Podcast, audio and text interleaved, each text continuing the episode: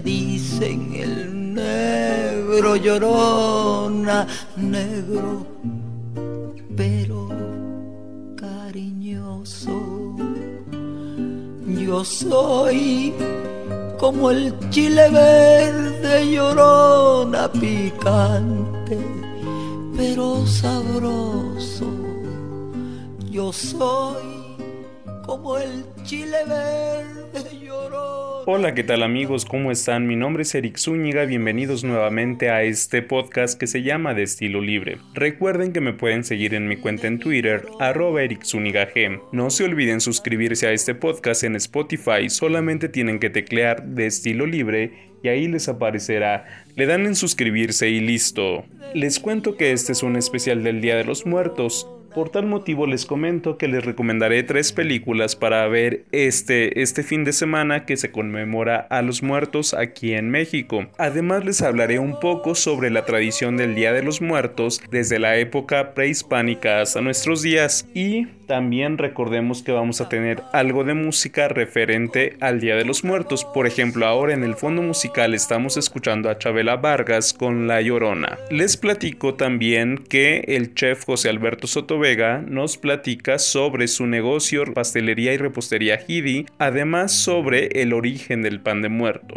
Ahora si me lo permiten les voy a comentar un poco sobre la historia del Día de los Muertos en la época prehispánica aquí en México. Los orígenes de la tradición del Día de Muertos son anteriores a la llegada de los españoles, quienes tenían una concepción unitaria del alma, concepción que les impidió entender el que los indígenas atribuyeran a cada individuo varias entidades anímicas y que cada una de ellas tuviera al morir un destino diferente. Dentro de la visión prehispánica, el acto de morir era el comienzo de un viaje hacia el plan el reino de los muertos, desencarnados o inframundo, también llamado Oxiomayán, término que los españoles tradujeron como infierno. Este viaje duraba cuatro días. Al llegar a su destino, el viajero ofrecía obsequios a los señores del Mictlán, Mictlán Tecuitli, el señor de los muertos, y su compañera Mictecacihuatl, señora de los moradores del recinto de los muertos. Esos lo enviaban a una de las nueve regiones donde el muerto permanecía un periodo de prueba de cuatro años antes de continuar su vida en el Mictlán y llegar hacia el último piso, que era el lugar donde su eterno reposo denominado Obsidiana de los Muertos. Para los indígenas, la muerte no tenía connotación moral de la religión católica, en la cual la idea de infierno o paraíso significa castigo o premio. Los antiguos mexicanos creían que el destino del alma del muerto estaba determinado por tipo de muerte que había tenido y su comportamiento en vida. Los antiguos mexicanos creían que el destino del alma del muerto estaba determinado por el tipo de muerte que había tenido y su comportamiento en vida. El Mictlán estaba destinado a los que morían de muerte natural. Los niños muertos tenían un lugar especial llamado Chichiguanaco, donde se encontraba un árbol de cuyas ramas goteaba leche para que se alimentaran. Mientras tanto, en la época colonial, en el siglo XVI tras la conquista, se introduce a México el terror a la muerte y al infierno con la divulgación del cristianismo, por lo que en esta época se observa una mezcla de creencias del viejo y el nuevo mundo. Así la colonia fue una época de sincretismo donde los esfuerzos de la evangelización cristiana tuvieron que ceder ante la fuerza de muchas creencias indígenas, dando como resultado un catolicismo muy propio de las Américas, caracterizado por una mezcla de las religiones prehispánicas y la religión católica. En esta época se comenzó a celebrar el Día de los Fieles Difuntos, cuando se veneraban restos de santos europeos y asiáticos recibidos en el puerto de Veracruz y transportados a diferentes destinos, en ceremonias acompañadas por arcos de flores, oraciones, procesiones y bendiciones de los restos en las iglesias, y con reliquias de pan de azúcar, antecesores de nuestras calaveras y el llamado pan de muerto. Y pues mientras tanto, en la época actual, el sincretismo entre las costumbres españolas e indígenas originó lo que hoy es la fiesta del Día de Muertos. Al ser México un país pluricultural y pluriétnico, tal celebración no tiene un carácter homogéneo,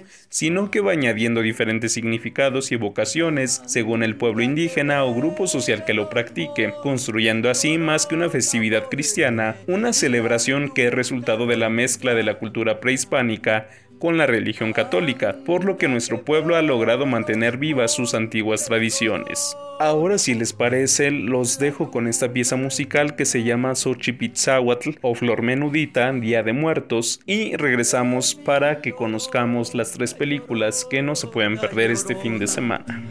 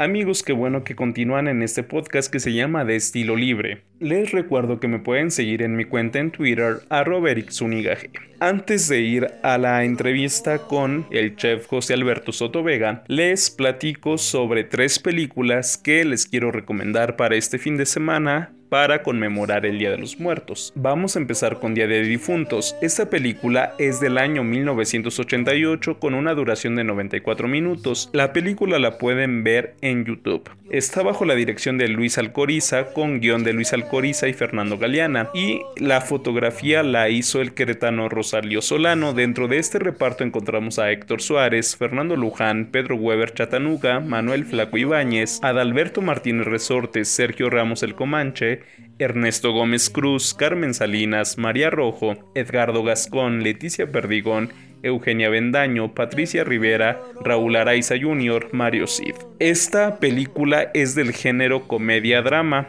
o comedia negra. Está basada en la celebración mexicana del Día de Muertos, aunque no como tal está poniendo de manifiesto la tradición del Día de los Muertos, sí hace alusión a ella bajo eh, la temática que está manejando. El ambiente en el que se desarrolla da a entender eso. Está manejando una celebración alterna durante la celebración del Día de los Muertos en un panteón. Y bueno, la historia trata sobre un panteón en el Día de los Muertos donde el licenciado Talamantes va a colocar una cruz en la tumba de su madre Ahí convive con otros asistentes que conmemoran a sus deudos, como el albañil, el poeta, el zapatero Zacarías, el plomero Baltasar y el peluquero Pedro con sus respectivas familias. Al calor del alcohol todos discuten, exhiben sus debilidades, resuelven desacuerdos de parejas, pelean, coquetean, se reconcilian y se juran amistad eterna. Como les decía, esta película es de 1988 y la pueden encontrar de manera gratuita en YouTube. Se llama Día de Difuntos. Otra película que no se pueden perder este Día de Muertos, que es Coco, a pesar de ser una película animada y ser una película de los Estados Unidos, refleja de manera muy genuina el Día de los Muertos en México. Esta película es del año 2017 y dura 109 minutos.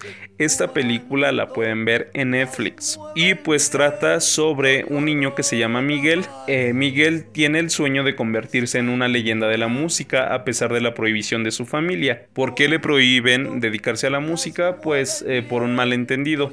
Se supone que eh, Miguel es nieto de un cantante muy muy famoso, pero su pasión le llevará a adentrarse a la tierra de los muertos para conocer su verdadero legado familiar y es ahí donde va a descubrir sus orígenes. Esta película resultó multipremiada en los Oscar del año 2017, así como en los Globos de Oro, en los BAFTA, en los premios Annie, en el Círculo de Críticos de Nueva York a Mejor Film de Animación y por la Asociación de Críticos de Los Ángeles nominada a Mejor Largometraje de Animación. Y por último, una película que todo mexicano debe de ver, sobre todo en esta fecha del Día de Muertos, es Macario. La película Macario es del año de 1960, también la pueden ver en YouTube. Tiene una duración de 91 minutos, fue dirigida por Roberto Gabaldón, con guion de Roberto Gabaldón y Emilio Carballido. Y la fotografía fue del maestro Gabriel Figueroa. En el reparto encontramos a Ignacio López Tarso, Pina Pellicer, Enrique Lucero, Mario Alberto Rodríguez, José Galvez y José Luis Jiménez. Y pues Macario es un aldeano sumamente pobre que tiene esposa y varios hijos. Se dedica a vender leña en el pueblo. Harto de una vida de privaciones y apuros, manifiesta que su mayor anhelo es poder comerse él solo un pavo, sin tener que compartirlo con nadie. Su esposa, confidente de tan profundo deseo, un día roba uno de la granja de una familia rica. Cuando Macario se dispone a comérselo, Dios, el diablo y la muerte se le aparecen para pedirle que lo comparta. Esta película también resultó multipremiada en su época. En 1960 fue nominada al Oscar a Mejor Película de Habla No Inglesa y en ese mismo año en el Festival de Cannes nominada a la Palma de Oro a Mejor Película. Recuerden que esta película también la pueden ver en YouTube. Anda que bebe los montes llorona porque la luna lo engaña. Anda que bebe los montes llorona porque la luna Amigos, ¿qué tal? ¿Cómo están? Como les había comentado al inicio de este espacio, estamos platicando con José Alberto Soto Vega. Él es chef con especialidad en panadería y repostería tradicional. Amigo, ¿cómo estás? Hola, ¿qué tal, amigo? Muy bien, estamos muy bien, gracias. ¿Nos puedes platicar eh, un poco de tu carrera? ¿Cómo es que te interesaste a especializarte en el campo de la panadería y repostería tradicional? Pues como lo sabemos, en la carrera de gastronomía hay muchos espacios. Entonces de pronto, eh, cuando di mis estadías eh, profesionales, estuve de ayudante en una panadería, en, en la parte de panadería de un hotel. Entonces todo esto me empezó como a, gustar mucho, a agradar mucho, ver las técnicas que implementaban y todo. Entonces fue así que el amor por la panadería y la repostería empezaron a surgir y de ahí pues me fui especializando, tanto por parte de la universidad como por, por otros medios, tomando cursos y así. Eh, sabemos también que actualmente acabas de emprender un negocio que es pastelería y repostería Hidi. ¿Cómo inició este proyecto? ¿Nos puedes comentar un poco, por favor? Sí, bueno, pues Hidi nace eh, cuando dos personas se encuentran en, un mismo entorno laboral. Entonces, una parte de Hidi observó eh, el talento que, tengo en, en, cuestiones de la panadería y de la repostería. Entonces, esa persona me dijo, Ay, vamos a hacer algo. Dice, tú me puedes hacer producto y yo lo puedo distribuir, soy buena en ventas, en marketing. Y aparte de que pues somos amigos, decidimos emprender pues un negocio y hasta, hasta la fecha creo que hemos tenido muy buenos comentarios, muy buenos resultados sobre Gidi. Bueno, sabemos que Gidi es una empresa 100% iturbidense que está establecida aquí en San José Iturbide, pero platícanos quiénes conforman esta empresa. Sí, eh, Gidi la conforma la ingeniero Verónica Bustamante y su servidor José Alberto Soto Vega. ¿Nos puedes platicar cuáles son los productos que están ofreciendo actualmente? Estamos ofreciendo galletas de diversos sabores, eh, con diversos este, ingredientes. Estamos ofreciendo empanadas también de, diversos rellenos, arroz con leche, zarzamoras, frutos rojos. Eh, también estamos ofreciendo brownies, estamos ofreciendo cocadas y actualmente sacamos a la venta el mini pan de muerto. ¿Por qué eh, decidir hacer una versión mini del pan de muerto? Es, curioso que, lo preguntes, puesto que por lo regular siempre se encuentra en, tamaño pues, familiar o tamaño mediano. Nosotros lo quisimos hacer individual precisamente para hacerlo más accesible a, a, nuestros clientes, o sea, para que también nuestros clientes por una cantidad mínima pudiesen probar lo que es este, este pan de muerto. Sabemos que esta es la última semana que están abriendo pedidos para el pan de muerto. ¿Dónde los pueden localizar y cuáles son los puntos de entrega y cómo funciona pues eh, el pedido? O sea, ¿cuál es la mecánica para hacer pedidos a través de ustedes? Claro, mira, pues nos pueden, nos pueden contactar a través del teléfono 468 112 1265. Eh, los pedidos por lo regular los, los realizamos siempre vía, vía WhatsApp y los pedidos normalmente los hacemos, eh, recibimos los pedidos normalmente entre martes a viernes, se hacen las entregas entre sábado y domingo a partir de las 2 de la tarde. También la dinámica que estuvimos manejando, que estamos manejando, es que a partir de 10 piezas dentro de aquí de San José Turbide hay entrega a domicilio sin ningún costo extra. Muy bien, ¿tienen algún tipo de red social donde nos podamos comunicar? Donde podamos conocer un poco más de sus productos y tal vez eh, hacer cotizaciones? Sí, nuestra, nuestra página de Facebook eh, la, la, pueden encontrar como arroba panadería y pastelería Giri o simple sencillamente panadería y pastelería Giri. A través de ella nos pueden hacer llegar sus pedidos y pueden estar pues al pendiente de lo que, de lo que día con día estamos este, promocionando. Bien, aprovechando que esta semana va a ser el Día de Muertos, que es una fecha muy tradicional aquí en México, ¿nos puedes platicar un poco sobre el origen de este pan? Sí, con mucho gusto. Eh, el pan de muerto anteriormente lo elaboraban nuestros, nuestros antepasados. Era un pan elaborado con amaranto. Sabemos que el amaranto era muy utilizado para para hacer diferentes figuras y hacerle culto a los dioses. Entonces, el pan de muertos surge cuando, cuando los españoles llegan y ven que, que nuestros antepasados sacrifican a, a, los guerreros, o sea, a los más fuertes. Entonces a ellos se les ocurrió que, que el pan de muertos que se elaboraba ya con nuestros ancestros se espolvoreara con, ahora sí que fue un mestizaje con, con azúcar pintada de, pintada de rojo. Para la colorimetría que se le daba al, al azúcar, pues utilizaban la, la cochinita, es como un gusanito que sale en, los nopales. Entonces, esto lo hicieron con el afán, con el fin, lo hicieron con el fin de, de simular como el, corazón de, de, los sacrificados. Esto especialmente para las, pues para las, pues se podría decir para las damas de los guerreros que se quedaban pues lamentando la, la pérdida. Entonces, de ahí fue como resurgiendo nuevas, este, nuevas formas del dicho pan de muerto. Se hace un mestizaje con la harina de trigo que ellos traen, se siguen utilizando ingredientes pues mexicanos y de ahí hasta la fecha ha estado evolucionando el pan de muerto y bueno como lo sabemos este, se utiliza muchas veces en las ofrendas o simple y sencillamente por el querer degustar un pan pues muy aromático es un pan en lo particular, es un pan muy, muy, muy aromático, muy, muy bueno, de muy buen sabor y se puede decir que solamente en estas fechas es cuando realmente sabe a un verdadero pan de muerto. O sea, es increíble. Pues muchas gracias, muy interesante y recuerden hacer sus pedidos a través de la página de Facebook y a través de su WhatsApp. Porque me muero de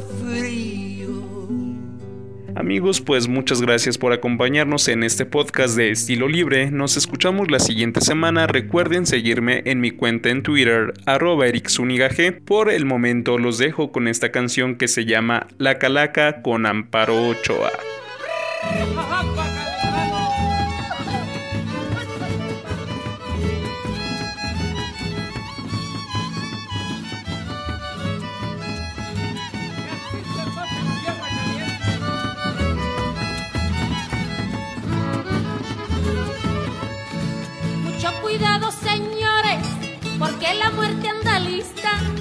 El panteón de Dolores ya nos tiene una posita para los compositores y uno que otro periodista, licenciados y doctores, todos están en la lista. Tucu, tucu, tiquitaca, guerra canica calaca, cuando menos lo pensamos, nos hace tirar la pata y yo me le escapé una vez pero por poco y me atrapa.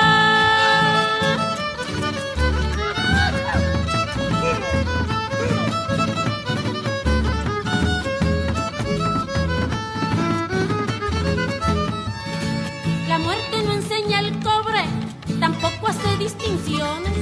Lo mismo se lleva al pobre que al rico con sus millones. Uno va en estuche de oro y el otro en puros calzones pero pasadito el tiempo quedan igual de pelones. Tucu, tucu, tiquitaca, guerra canija, calaca, débiles y poderosos. De morir nadie se escapa, llevamos el mismo fin. En petate o en petaca.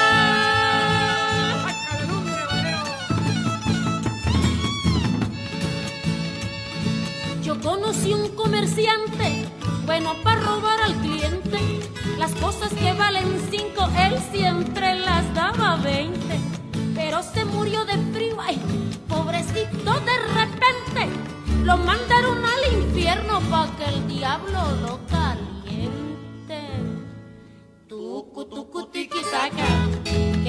que recanija calaca a todos esos careros. Llévatelos de corbata, indeseables usureros chupan como garrapata.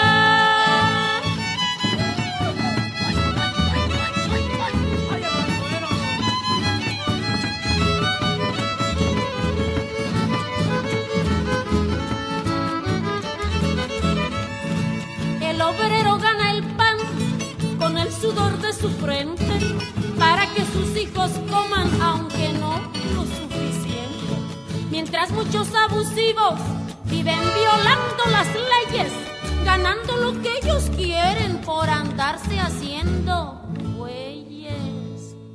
Tucu, tucu, tiquitaca, que recanija calaca, yo les pido una disculpa. Si es que ya metí la pata, aunque son muy parecidos, no es lo mismo buey que vaca.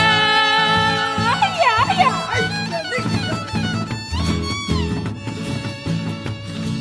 La balanza de la vida está muy desnivelada. Hay pocos que ganan mucho y muchos no ganan nada. El trabajo del obrero no tiene compensaciones. Con esto del mini sueldo no alcanza ni millones. Tucu, tucu, tiquitaca, que recanija calaca. Si tú conoces al diablo Ruégale que no sea ingrato para que el costo de la vida se nos ponga más barato.